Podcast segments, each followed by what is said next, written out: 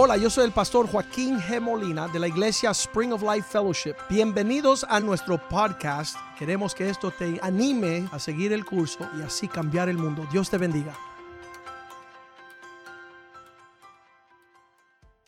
Padre, bendice tu palabra este día en el nombre de Jesús.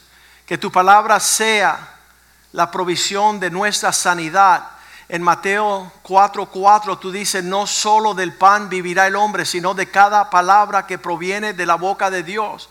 Que este mensaje sea palabra de Dios y no palabra de hombre. Que podamos, Señor, escuchar lo que tú tienes en las escrituras para nuestra sanidad, nuestra fortaleza y nuestra vida. Pedimos, Señor, que seamos el pueblo que tú deseas tener, lleno del Espíritu, lleno de vigor lleno de alabanza, de adoración. Que podamos, Señor, deleitarnos con aquellos que dijeron, vamos a la casa del Señor, con gran regocijo llegaron para recibir palabra, instrucción del Dios, del Altísimo.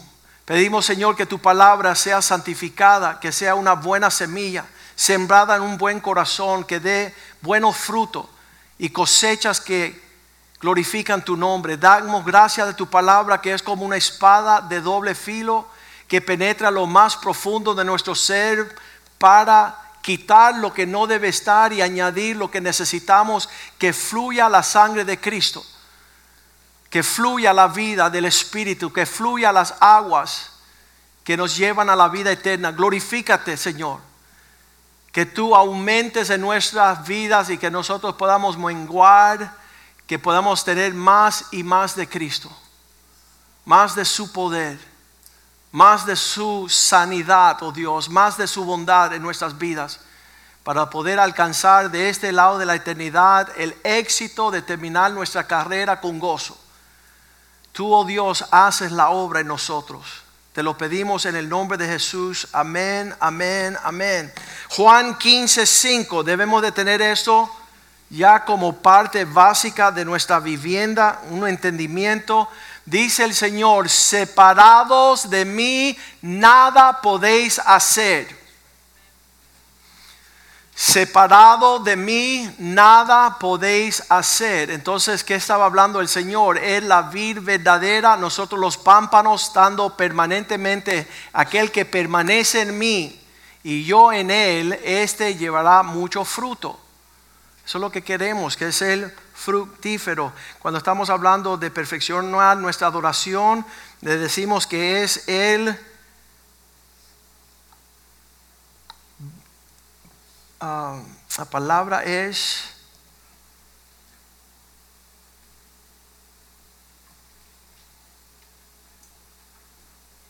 el lugar donde se pone una planta para que pueda mm, llegar a su máxima potencia invernadero.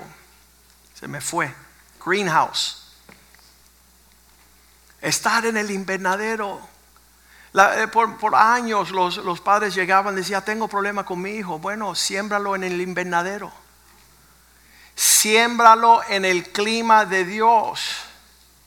Que Él pueda echar raíces en el lugar donde va a florecer. Y la Biblia que dice que en su casa hemos de florecer. Será, seremos sembrados en su casa. Ya lo que le dice el papá este a esta niña. Su papá era egipcio, su mamá griega. Y el papá antes de morir dice, hija, lo único que te pido, siémbrate en la casa del Señor. Qué palabras más lindas y sobrias que un padre le pueda hablar a una hija soltera antes de morir. Asegúrate que tú estés en una iglesia sembrada. Ahí vas a florecer. Esa era la inquietud de esta muchacha esta mañana. Ayer estaba sentado en el portal de mi casa, estaba hablando con Leo y pasa una niña, una mujer que está poniendo todas las cartas. ¿Cómo le dicen? No, una portera, no cartera. Y ella está pasando ya hace semana y le tengo la mirilla. Cuando le voy a meter su flechazo? Y ella le tenía delante de mí. Le digo, oye niña, es mujer. ¿Estás yendo a la iglesia? Y él dice, no, mira que yo trabajo mucho, trabajo los domingos. El único día que tengo libre es el miércoles. No puedo creer. Te voy a ver el miércoles, toma la dirección. Es necesario tú estar en la casa de Dios. Dice, ella me dice, le digo, ¿cómo te llamas? Dice Tanisha. ¿Y cuántos años tienes? 21 años. Y ya estás repartiendo cartas ahí como una loca. Yo decía, los perros la van a morder. Preocúpate con quién te vas a casar, quién va a ser el padre de tus hijos. Si no estás llegando a la casa de Dios, vas a errar, vas a tener una pérdida, vas a naufragar en esta vida. ¿Quién es el muchacho que se te acerca? ¿Cómo tú no lo vas a llevar a la casa de Dios? Ella dice, pastor, y, si yo llego el miércoles, ¿tú me vas a reconocer? No, no solamente voy a reconocerte, te voy a llamar adelante al púlpito para que te conozca toda la iglesia. Y puedo llevar amigos, amigas. Y sí, trae todos. Si nosotros no estamos señalando el camino del Señor, ¿quién lo hará? Si no sabemos que todos necesitan a Jesús y sin Jesús no pueden hacer nada. Si nosotros no somos la, el alcance por aquellos conectarse a conocer a su Dios. No creo que vamos a poder lograr mucho éxito fuera de Dios en nuestros propios planes. Cada hombre que se topó con Jesús en Lucas 5, versículo 8, tenemos a Pedro, está en su barca y Jesús le está señalando el camino. En el versículo 6 dice que no habían, no habían pescado nada pero habiendo hecho lo que Jesús le mandó, encerraron gran cantidad de peces hasta el nivel que sus red se rompían. Versículo 7, llamaron, hicieron señales para que sus compañeros pudieran acercar sus barcas para que viniesen a ayudarles y vinieron y llenaron ambas barcas de tal manera que se hundían. E, eso es la bendición de Dios. Escuchar a Jesús, hacer lo que Él hace, dice, y después ver los frutos y el éxito. Y ver qué rico que hay para ti y para los demás. Eso es lo que significa abundancia. Que ya tú tienes lo suficiente, ahora es el punto donde tú llamas y le señalas a los demás, hey, vengan y hagan lo que yo estoy haciendo para que las dos barcas se hundan. ¿De qué? De bendición, de paz, de gozo. Ese es el plan de Dios somos difíciles. Ahí en el versículo 8 es cuando Pedro tiene la revelación, cayó de rodillas ante Jesús. ¿Qué estaba sucediendo? Que yo no estaba alineado a lo que Jesús quería, haciendo las cosas por, mi propia cuenta. Y frente ver a Jesús, se arrodilla, se tira a los pies y le confiesa al Señor, apártate de mí, Señor esa era la señal donde los leprosos tenían que decir, apártate de mí, que si tú te unes a mí, te va a caer esta lepra de egoísmo que tengo yo.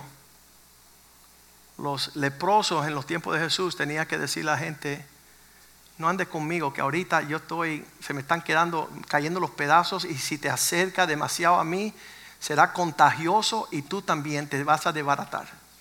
Apártate de mí. Yo, yo quisiera que hubiese una ley tiempos modernos de cristianos descarriados que te digan, oye, no te acerques a mí que ahora soy un trago amargo. Ahorita si hablo dos palabras contigo, te voy a infectar con lo que estás infectado en mi corazón. La pudrición de actitudes pésimas que traen muerte es lo que tengo para ofrecer. Y así está diciendo Pedro ahorita Jesús. Apártate de mí, Jesús, porque soy un hombre pecador. Estas palabras son tremendas y estamos en un año 2023 en esta iglesia, estamos dedicando a ver, entender la adoración y cómo perfeccionarla, cómo darle a Dios lo que Él está buscando. Y no estar buscando a Dios para que Él nos dé lo que nosotros deseamos, sino ya hemos superado eso. Ya Dios hizo demasiado por nosotros, ahora corresponde que nosotros en nuestra fortaleza y capacidad brillante de tiempo y talentos, ahora le estamos dando a Dios lo que Él desea. Ya el Señor hizo por nosotros. Ya estamos convencidos que Él es un Dios bueno. Pero ahora ver cómo nosotros podemos ofrecerle a Él la adoración que Él busca.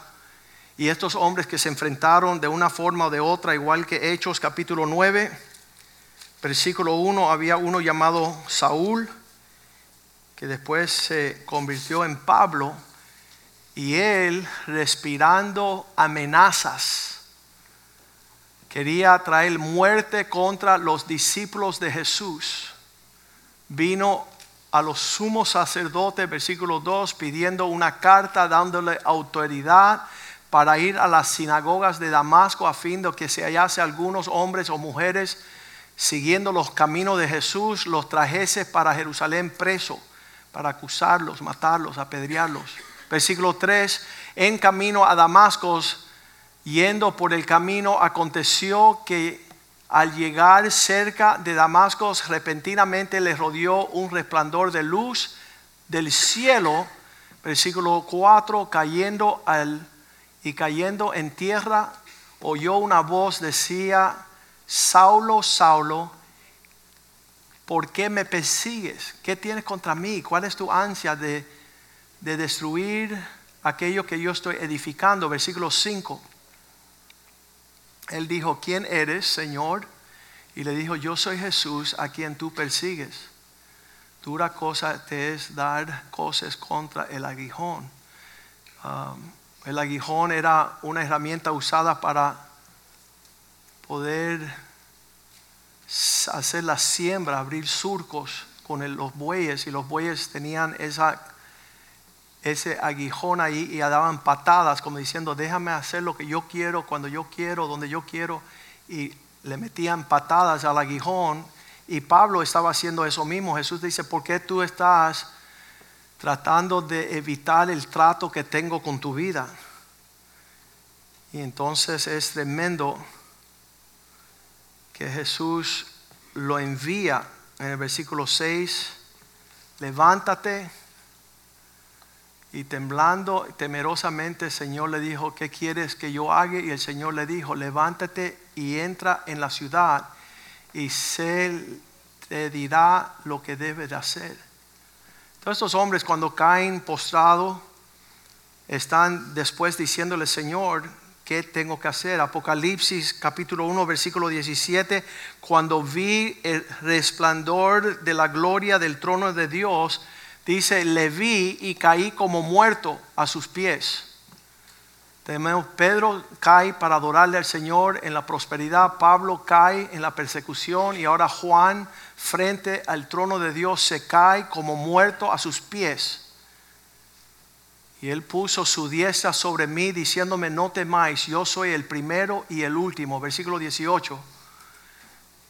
El que vivo y estuve muerto, mas he aquí que yo vivo para todos los siglos de los siglos. Amén. Y tengo las llaves de la muerte y de la Hades. Yo quiero hacer una pregunta esta mañana. ¿Qué, irá, qué harás el día que corresponda que tú te delante del Señor? Ah, muchas veces yo le digo a las personas, no es mi cielo, no son mis palabras y no me acuerdo de ti. Pero hay uno que se acuerda de ti, que te ha dado su palabra y que toda, todo hombre y toda mujer va a compadecer delante de él. ¿Cuál será nuestro sentimiento? ¿Cuál será nuestra reacción? Cuando vemos Isaías 33, versículo 14, dice, esa es la foto de los pecadores delante del trono de Dios. Los pecadores se asombraron en Sión. Espanto sobrecogió a los hipócritas, los que son una forma aquí y otra forma allá. Los que dicen ser cristianos y no lo son. En ese día frente al trono de Dios, los pecadores asombrados. ¿Quién de nosotros, se preguntan, puede morar en el fuego consumidor? ¿Quién de nosotros habitará en las llamas eternas? No está hablando del infierno aquí. Dice que Dios es un fuego consumidor. Y lo, que, lo único que no se quema en el fuego es el fuego. ¿Qué significa? Dios quiere que tú estés en fuego por el Señor. Cuando me llaman las personas durante el día, dicen, hey pastor, ¿cómo estás? Digo, en fuego. ¿Y cómo te va? Ardiendo. Quiero más y más de Cristo. No solamente aquí en la iglesia, no solamente el miércoles cuando hay estudio bíblico, no solamente en, en la cuestión de los hombres los lunes por la noche, pero quiero estar en fuego con aquello que quema en los cielos para poder en aquel día habitar en esas llamas y ser una misma cosa. Versículo 15 dice así, estos son aquellos que caminan en justicia y hablan lo recto. Aquellos que aborrecen la ganancia mal habida. El que sacude sus manos para no recibir cohecho. El que tapa sus oídos para no oír propuestas sanguinarias. El que cierra sus ojos para no ver cosas malas y le puedo decir que estos son los requisitos de Dios y Dios es apto para llevarnos a esa realidad. Señor, que mis ojos ya no vean más basura. Que mis oídos ya no escuchen cosas necias.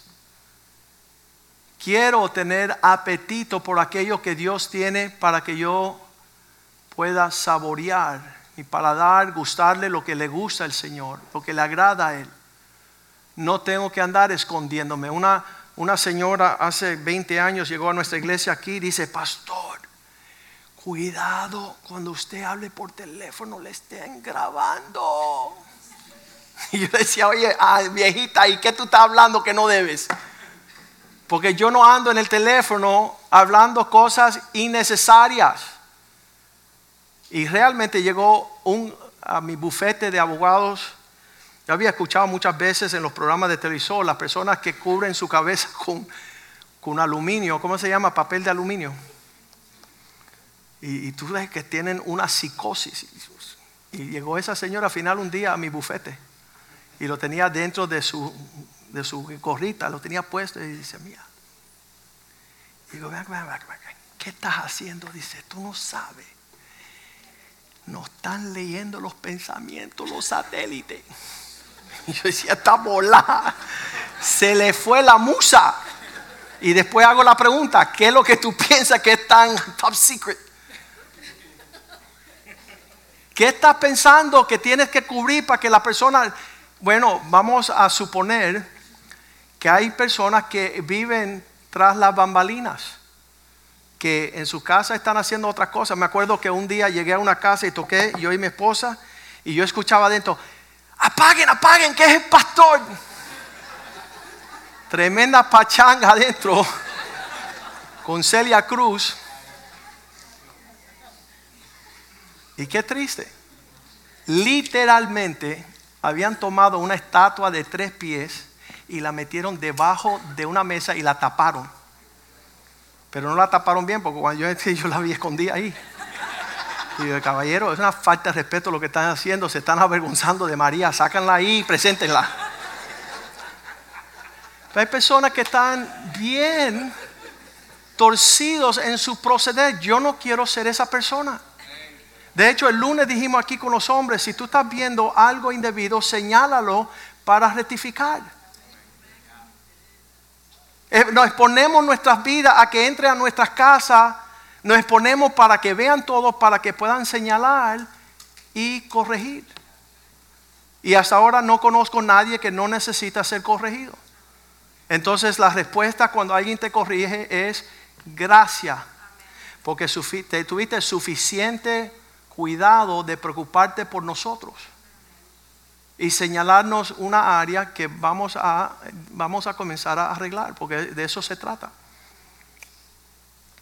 Pero esos hombres que vieron allá la presencia del Señor y temieron entrar en comunión, no es el tiempo de arreglarlo, sino de este lado, salud, de este lado de la eternidad estamos diciendo, Señor, estamos en serio, estamos sobrio, señálanos el camino, Isaías 6, versículo 1, Dice que en el año que murió el rey Useas, yo vi al Señor sentado sobre el trono alto y sublime. Esto es lo que vio Isaías. Y sus faldas llenaban el templo. Y realmente, si nadie te ha dicho, esto será tu realidad un día. Vas a estar y, y llegar a la iglesia es la antesala. Si no sabes que llegar a la iglesia es ponerte en presencia del Señor, es un lugar sumamente peligroso porque Dios va a requerir de ti. Un día llegó un hermanito con un papel, tenía 100 puntos y me lo entregó, pastor, con mucho respeto, tengo que entregar. Cuando le hago así y le abro el papel, 100 preocupaciones que él tenía sobre mí. Y yo le dije, ven acá, me tocaron 100 y tú no tienes algo ahí que te preocupa. En otras palabras, no has intentado arreglar los asuntos de tu vida para dar respuesta el día que tú llegues. No creo que Dios te va a poner a testificar sobre lo que hace otra persona.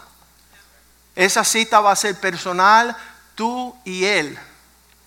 Y no vas a poder decir en ese momento, no, es que mi esposa, no es que mi suegra, no es que mi, el perro, no que la iglesia. En el año que muere el rey Usías, que era para Isaías de mucha confianza, era como un papá, era una persona que tenía comunión excelente con Isaías. Cuando él ya dejó de estar, es que Isaías vio al Señor y el trono de Dios. Y versículo 2 dice, viendo los ángeles los serafines, cada uno tenía seis alas, dos cubrían los rostros, dos cubrían los pies y con dos volaban. Eso debería ser como que, wow, me quedo ahí observando la creación de Dios, las maravillas del Señor. Y estando en esa presencia, versículo 3, estos ángeles gritaban a voces diciendo, Santo, Santo, Santo Jehová de los ejércitos, toda la tierra está llena de tu gloria. En estas observaciones, versículo 4,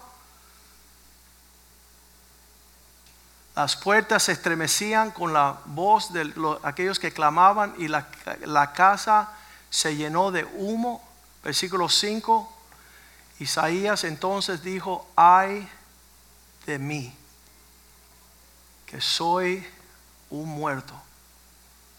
Yo, creo que eso es la precisión de lo que uno puede esperar en ese momento. No decir, wow, qué lindo los ángeles, o qué lindo es el trono, o qué majestuoso. El que se sienta, no, hay de mí. Ahora viene la realidad de todo lo que culmina lo que Dios había hecho con su creación, el creador y la creación frente a frente, siendo hombre inmundo de labios llené mis palabras de muchas cosas, ahí no está Dios. Es, es, una conversación inmunda, habitando en medio de un pueblo que tiene labios inmundos. Han visto mis ojos al Rey Jehová de los ejércitos. Eso va a ser un tiempo de mucho asombro. Mateo 5:8 dice, aquellos que tienen corazón puro, un corazón limpio, verán a Dios. Personas me hacen la pregunta, pastor, ¿y por qué no veo a Dios como tú lo ves? Saca la basura. Saca los impedimentos de que están estorbando, interfiriendo la transmisión de lo que está detrás de todo lo que tú te ocupas en esta vida. Ah, la semana pasada fui con dos niños a los cines. Yo pensaba, los voy a llevar a, ver a Puss and Boots, que es la, la nueva película de Disney. Y digo, eso es una caricatura linda y se van a divertir y qué lindo llevarlo. Y sabes qué, cuando empecé a ver la película y empecé a ver el vómito espiritual, que están lanzando unicornios, que si para acá, magia, que se apaga, encantos, si para acá. Yo estaba envenenando a esos dos niños. Y cuando salimos del cine tuve que virarme a ellos y pedirle perdón. Y decir, ¿sabes lo que yo eché en ustedes? Vómito espiritual. Cosas que impiden que ellos entiendan, vean y tengan la confianza en Dios como la que deben de tener. Y obviamente que cada persona está en lugares diferentes. Hay personas ciegas que no ven lo que el diablo está haciendo. Pero yo lo estoy viendo clarito. Yo, yo quiero que mis nietos no tengan bebidas tóxicas espirituales.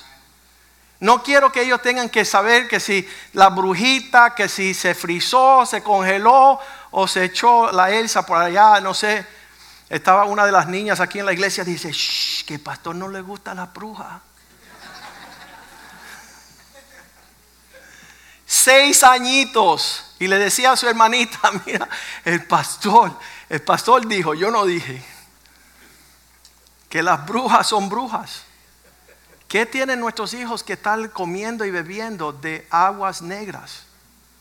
Gracias Disney por otra película sin malas palabras, sin cosas sexuales, sin nada torcido, pero llenos de hechicería, de brujería, de, tinieblas, de espanto, que lo único que hacen es opacar el corazón de nuestros hijos que están, están tratando de sobresalir en los traumas de la casa local, de sus padres que no se llevan, que no hay orden, que, es caos.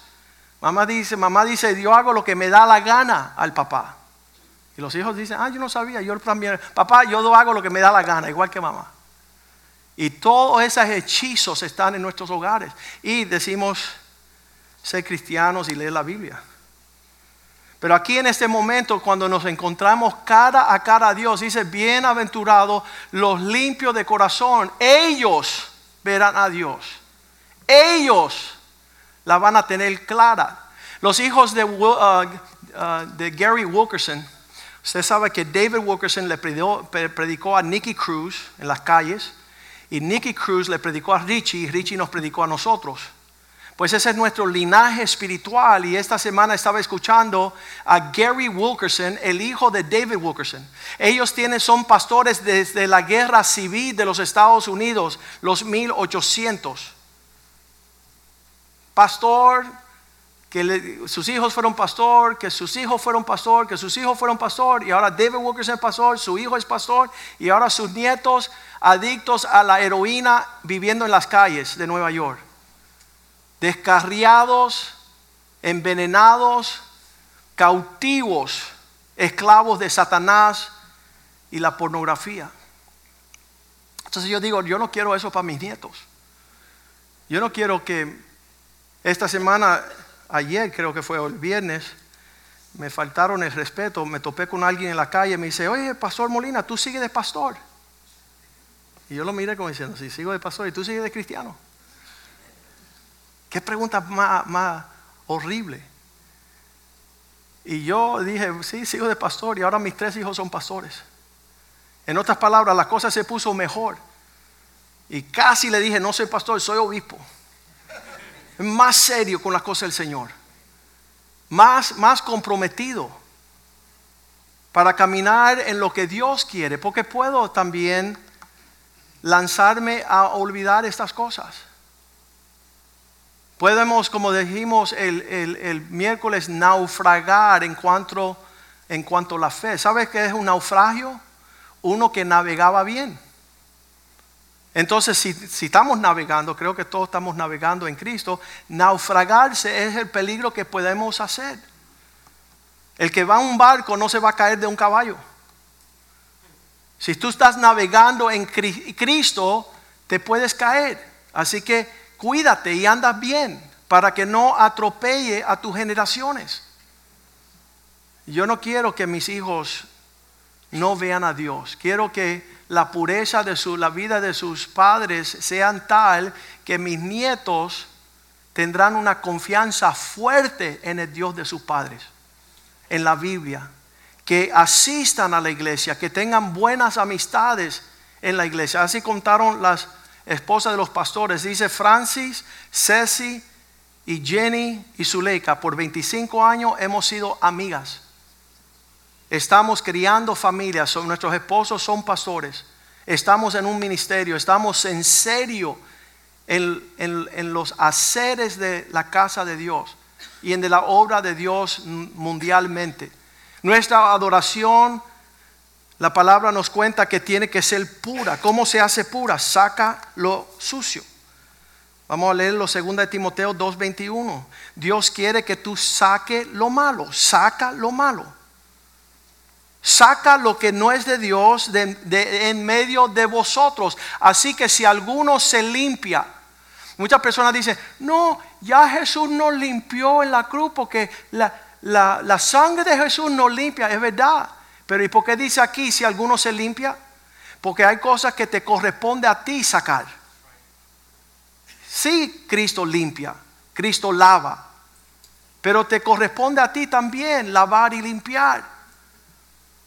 Si te limpia de estas cosas, serás un instrumento para honra. Quiero que seas un instrumento para honra, santificado, significa separado, útil al Señor en la reprensión que le da a Jesús en una de las parábolas, dice, oye tú inútil. Oye, qué palabra fuerte. Good for nothing. Bueno para nada. Yo no quiero tener ese título.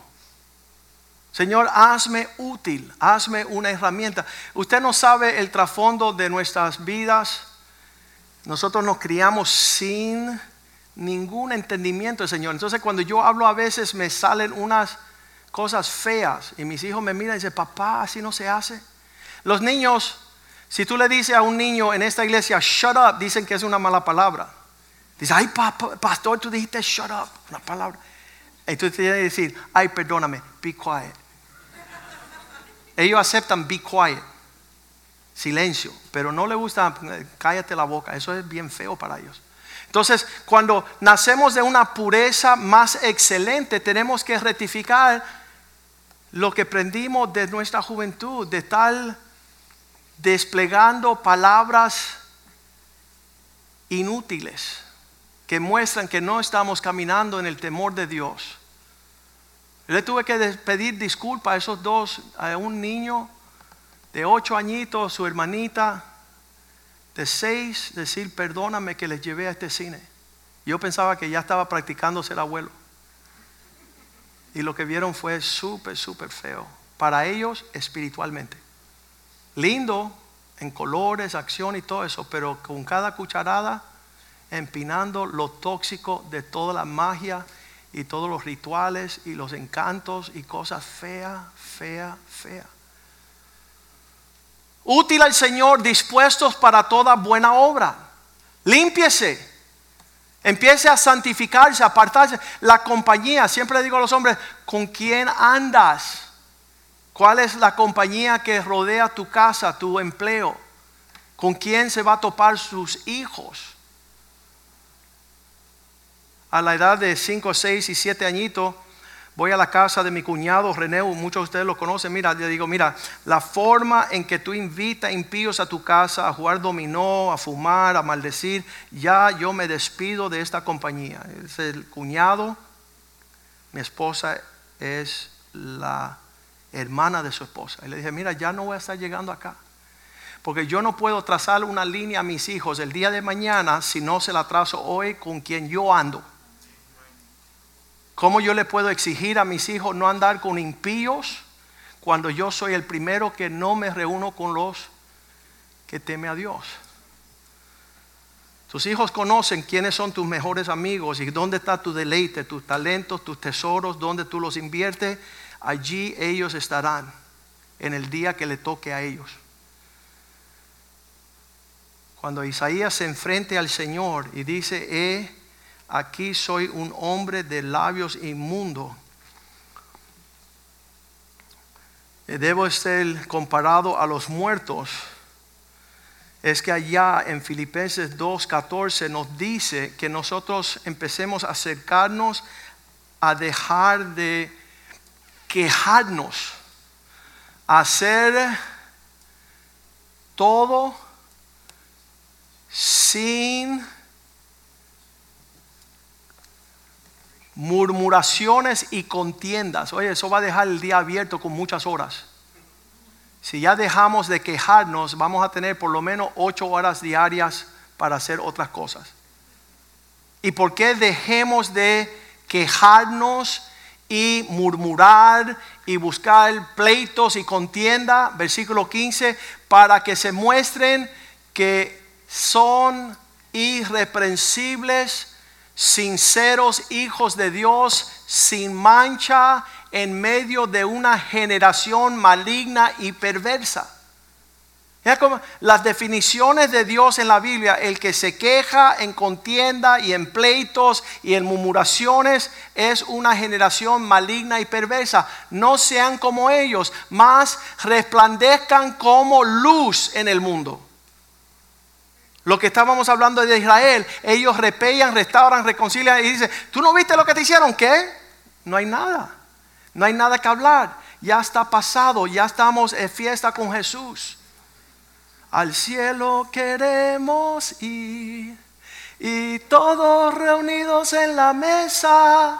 Es Cristo el que va a servir. No, pero tú no viste lo que te hicieron. No no me lo recuerde. No, no trates de procurar prosperar la obra de Satanás.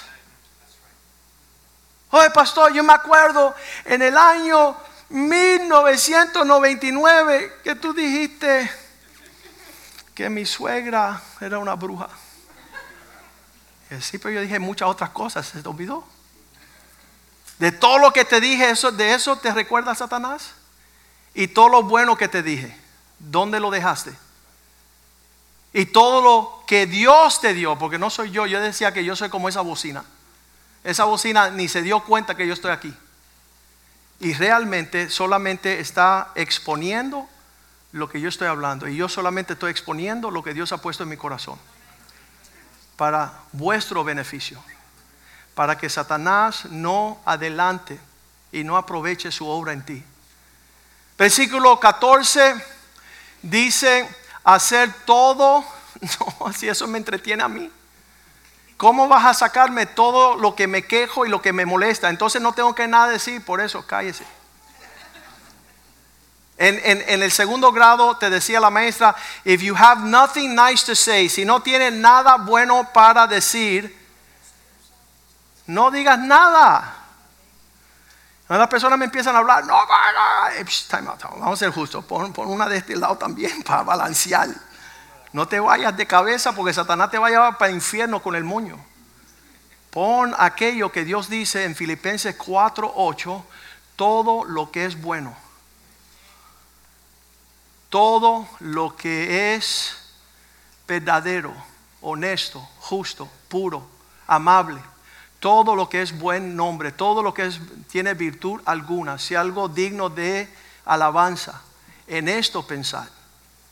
Empieza a señalar todo. Ay, pastor, yo puedo escribir un libro de este grueso de todo lo malo que yo he visto en la iglesia. Sí, tú eres un malvado. Tú puedes escribir un libro de este grueso y no te deseas hacerlo. El diablo te tiene ocupado escribiendo tu novela que va para el infierno, pero aquello que Dios ha hecho maravillosas veces, quizás ni en tu vida. Yo me gozo en ver lo que Dios ha hecho con Javier y Francis. Me gozo en ver lo que Dios hizo con Ceci y con los medieros. Me gozo en ver el Million Dollar Pastor nosotros decimos que el pastor Rivera es robo pastor. Un millón de dólares. Un día alguien le depositó para darle un hígado nuevo. Con eso me es suficiente. Si alguien me quiere hablar algo más de eso, le digo, ¿sabes qué? Parece ser que tú estás en otra frecuencia. Cambia la frecuencia, empieza a ver todo lo bueno, todo lo delicioso que es habitar los hermanos juntos en armonía, porque Dios allí envía bendición y vida eterna y estar postrados a los pies de Dios el día es en el trono. Yo creo que esto antesala. Usted puede ponerse de pies conmigo y leamos Colosenses 3, 5, donde dice, haced morir. ¿Ok? En una Biblia que se llama el libro de la vida, hay una palabra que dice, haz morir. ¿Qué? Todo lo terrenal lo que es impuro, lo que es pasiones, lo que es pornografía, lo que son pensamientos desordenados, si son malos deseos, si hay avaricia, si tú levantaste algo por encima de Dios, hacer morir esas cosas para que tú puedas deleitarte conmigo Vamos a pedirle a los músicos que suban, por favor. Que tú puedas deleitarte conmigo, alabar al Dios de dioses, al Señor de señores, al Rey de reyes. Y decir, Señor, yo quiero estar aquel día. Cuando allá se pase lista, cuando allá se pase lista, cuando allá se pase lista, a mi nombre yo feliz responderé. Y decimos, cuando allá se pase lista, cuando allá se pase lista, cuando allá, cuando allá se pase lista, a mi nombre yo feliz responderé. Andrés, aquí. Cuando allá se pase lista, cuando allá se pase lista, cuando allá, cuando allá se pase lista, a mi nombre yo feliz responderé. Geraldo, aquí se pase lista cuando allá se pase lista cuando allá se pase lista a mi nombre yo feliz responderé. José Palma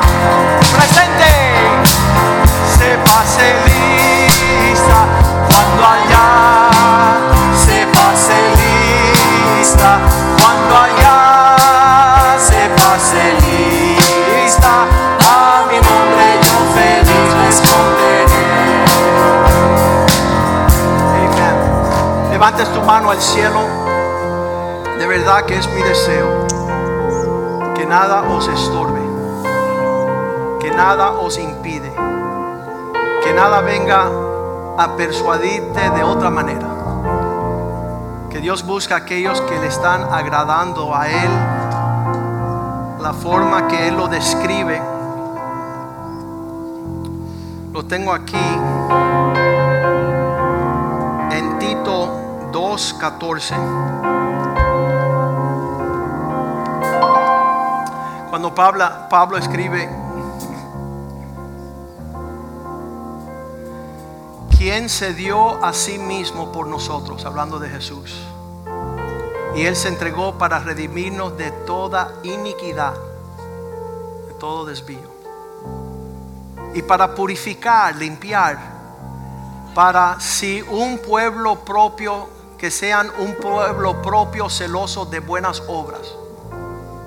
A muchas personas corriendo, muchos lados Espero que tú te desvivas por agradar a tu Dios. Versículo 15. Esto hablad y exhortar y reprender con toda autoridad para que nadie te menosprecie. Por 25 años hemos intentado buscar de nuestro Dios y poner por obra lo que a Él le agrada. Cuando vemos estas cosas, las personas preguntan, ¿y por qué no están haciendo lo que me agrada a mí? Y le digo, no, ese no es el propósito de estar aquí, de agradarle a usted. Aquí se trata de Gálatas 2.20, tú estar crucificado juntamente con Jesús. Y ya no vives tú, para que Cristo viva en mí. Y lo que ahora me queda por vivir en la carne terrenalmente, quiero hacerlo, lo vivo en la fe del Hijo de Dios, el cual me amó y se entregó a sí mismo por mí. Padre, te damos gracias por esta palabra, te damos gracias por nuevamente considerar las escrituras. Hay una pelea y una tempestad feroz batallando por nuestra alma. Pero tú nos librarás de todos estos percances. Como dice Salmo 34, 19, 9, muchas son las aflicciones del justo.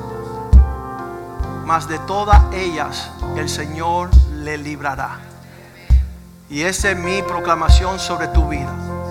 No hay diablo, no hay infierno, no hay demonio, no hay prueba, no hay desafío, dificultad, no hay olas ni tempestad, ni vientos que te apartará del amor de Dios en Cristo Jesús. Dios pues te ha hecho más que un vencedor. Él peleó la batalla y nos entrega la victoria. Yo les llamo bendecido en el nombre de Jesús. Dios les bendiga. Amén, amén, amén. Aleluya. Salúdense en el amor del Señor.